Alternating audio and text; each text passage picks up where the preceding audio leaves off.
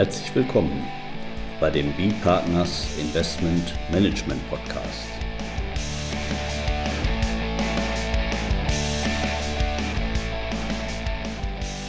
Immer wieder Mittwochs, kurzer Wochenrückblick, was in unserer Beratungspraxis besonders interessant war. Unser Thema heute, Aufwärtsfärbung in der Einkommensteuer und Gewerbesteuer mit Johannes Recker, Steuerberater bei B-Partners. Und Carsten Bödecker, Partner bei B-Partners. Ja, Herr Recker, was für einen Fall haben Sie denn heute mitgebracht? Ja, wir haben eigentlich äh, einen folgenden Fall. Wir haben eine Dach Investment KG, die äh, vermögensverwaltend sein soll und diese beteiligt sich äh, über weitere Personengesellschaften, möchte sie Immobilienerträge erzielen und dann war jetzt für uns die Frage, ist das eine gute Struktur oder möglicherweise zu gefährlich, weil es zu einer Gewerblichkeit auf Ebene der Dachinvestment KG kommen kann.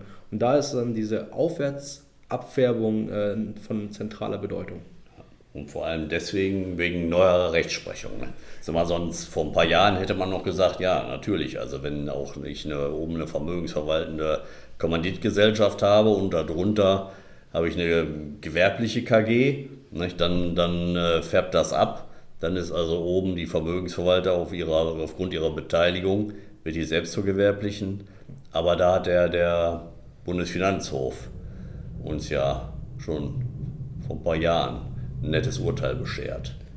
Genau, genau. Der hatte im Grunde, wenn ich ein bisschen ausholen darf, also diese, diese, diese Abfärbung, manchmal auch Infektion genannt, aber wir nennen es jetzt hier mal Abfärbung, die gibt es im Grunde schon sehr lange im Einkommensteuergesetz seit 1986. Und zwar wird da diese sogenannte Seitwärtsabfärbung beschrieben. Und das ist dann der Fall, wenn ich eine Personengesellschaft habe, die ist, äh, ist eigentlich vermögensverwaltend, hat aber im geringfügigen Ausmaß auch äh, gewerbliche Einkünfte, die sie selber originär erzielt. Und dann hat äh, der Gesetzgeber gesagt, aus Vereinfachungsgründen ist es gerechtfertigt, das zu typisieren, dann ist die ganze Gesellschaft quasi äh, gewerblich, dann färben die gewerblichen Einkünfte ab auf die äh, restlichen Einkünfte. Genau. Ich erinnere mich vage an meine Steuerberaterprüfung. Ich glaube, das waren diese Zahnärztefälle. Nicht? Genau. Die sind ja normalerweise nicht gewerblich tätig. Und jetzt verkauft er Zahnbürsten. Genau richtig. Das ist quasi das Lehrbeispiel der sogenannten Seitwärtsabfärbung. Das ist, wenn ich in der Personengesellschaft mich bewege und äh, habe eigentlich gewerbliche habe eigentlich vermögensverwaltende äh, Einkünfte oder Einkünfte aus selbstständiger Arbeit, wie jetzt der Zahnarzt. Und äh, habe dann aber noch so einen kleinen Teil gewerbliche Einkünfte, die dann quasi abfärben äh, auf meine anderen Einkünfte. Das ist die Seitwärtsabfärbung. Unser Titel heißt aber Aufwärtsabfärbung. Was ist das? Das ist im Grunde dann, wenn ich äh, zwei Personengesellschaften habe. Die obere ist vermögensverwaltend und die untere ist gewerblich. Dann färbt das auch ab. Und zwar äh, ist es dann, es ist quasi die zweite Alternative im Einkommensteuergesetz im Paragraph 15 Absatz 1 Satz Absatz 3 Satz 1 Nummer 1. Die zweite Alternative, das ist, wenn die Personengesellschaft gewerbliche Einkünfte bezieht.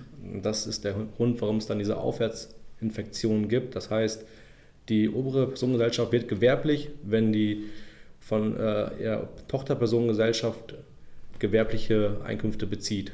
Und da gab es jetzt in der Vergangenheit doch ein bisschen Bewegung und äh, interessante Urteile und Reaktionen der Finanzverwaltung.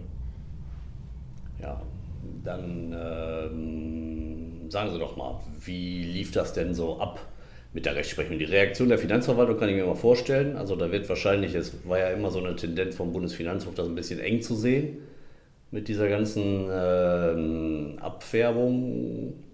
Genau, genau. Und äh, da können wir vorstellen, die Finanzverwaltung darauf reagiert. Aber was war denn konkret, was hat der Bundesfinanzhof denn gesagt? Genau, erstmal war, äh, hat der, äh, gibt es diese Aufwärtsinfektion eigentlich erst seit äh, einer Gesetzesänderung in 2007. Vorher wurde das vom, Finanzhof, abge, vom Bundesfinanzhof abgelehnt. Und jetzt hatten wir vor kurzem, also das erste Mal, ich, war es das erste Mal richtig beim Finanzhof zu entscheiden, ob das dann auch verfassungsgemäß ist, diese Aufwärtsinfektion. Da hat der Bundesfinanzhof gesagt, ja, das ist in Ordnung, aber nur für die Einkommensteuer und nicht für die Gewerbesteuer.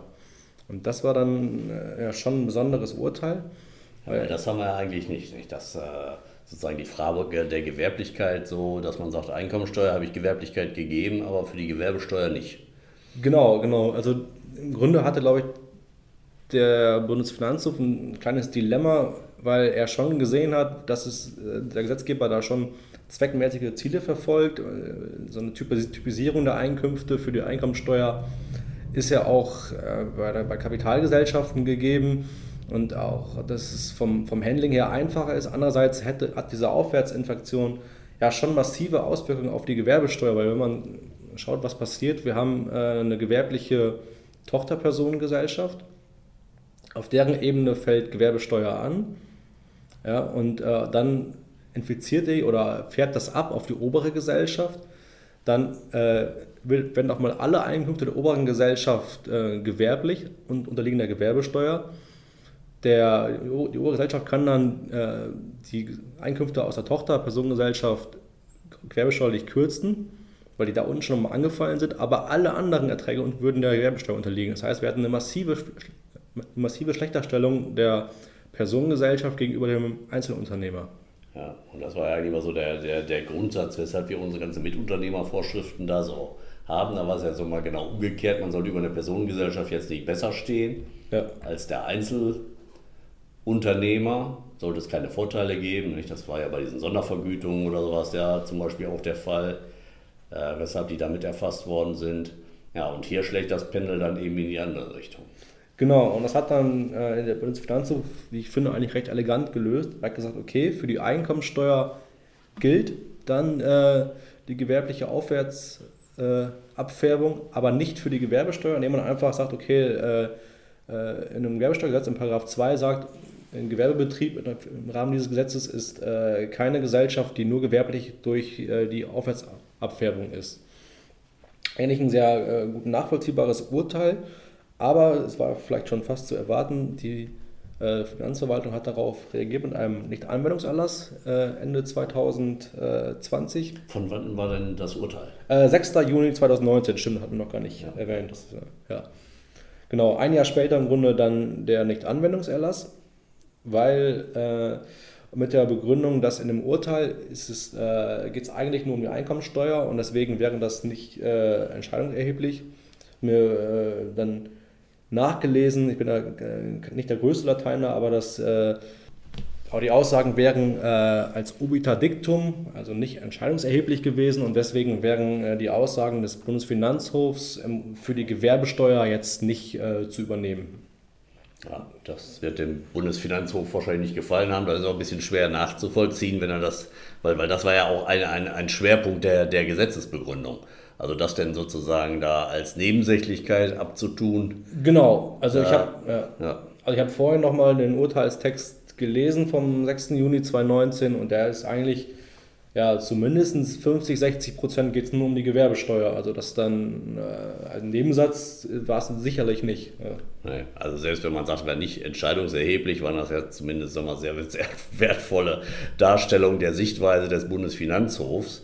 Und äh, ja, den sollte doch auch dann die Verwaltung äh, ja, berücksichtigen.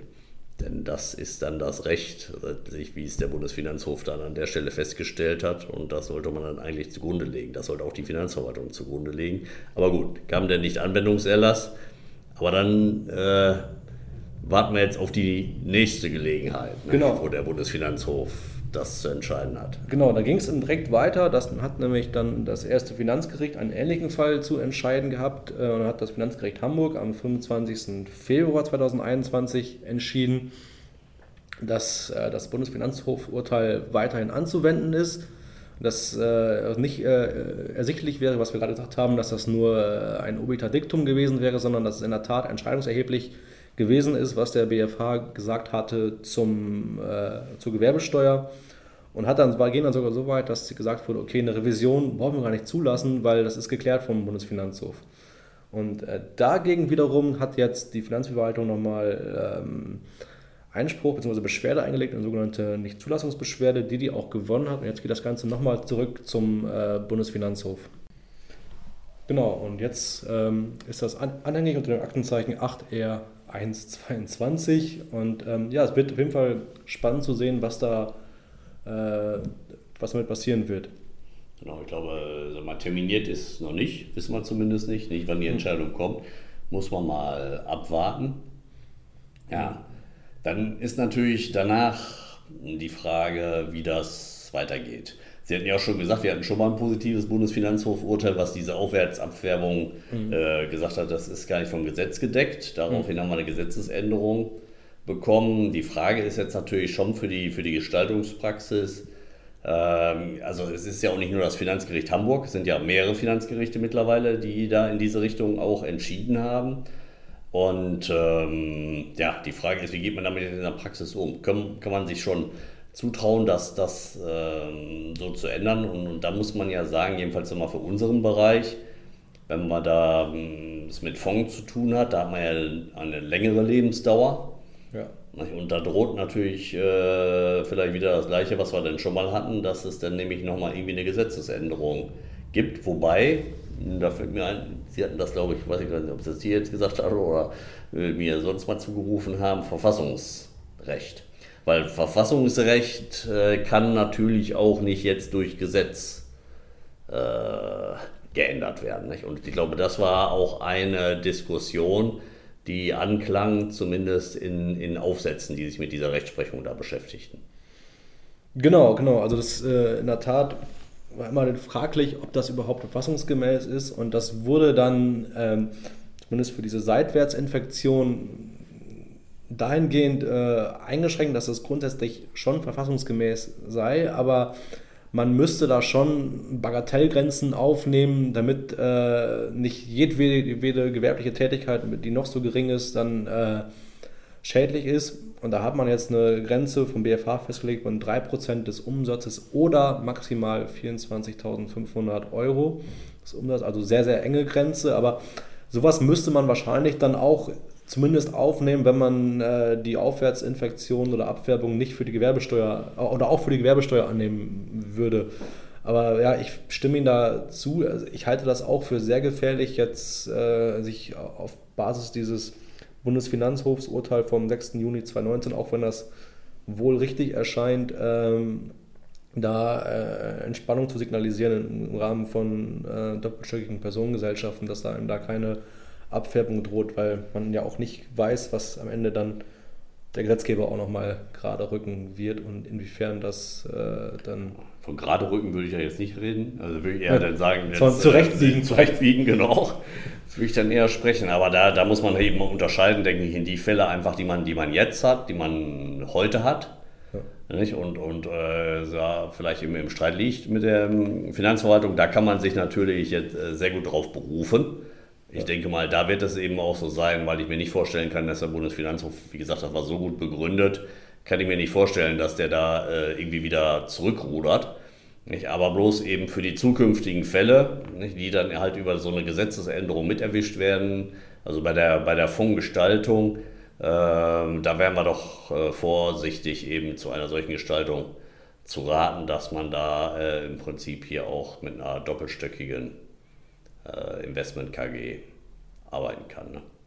Ja, man muss das zumindest besondere Vorkehrungen treffen in der Strukturierung, wie man das dann vielleicht dieses Risiko abmildern kann, ob man dann gewisse Investitionsstränge trennt, in welche die klassisch vermögensverwaltend sind als Tochtergesellschaften oder auch Tochtergesellschaften, die möglicherweise gewerblich äh, werden könnten, dass man die dann über andere Strukturen hält. Das, das sollte man zumindest äh, im, absolut im Blick haben und äh, ja, nicht einfach auf äh, Urteil bauen und hoffen, dass nichts passiert.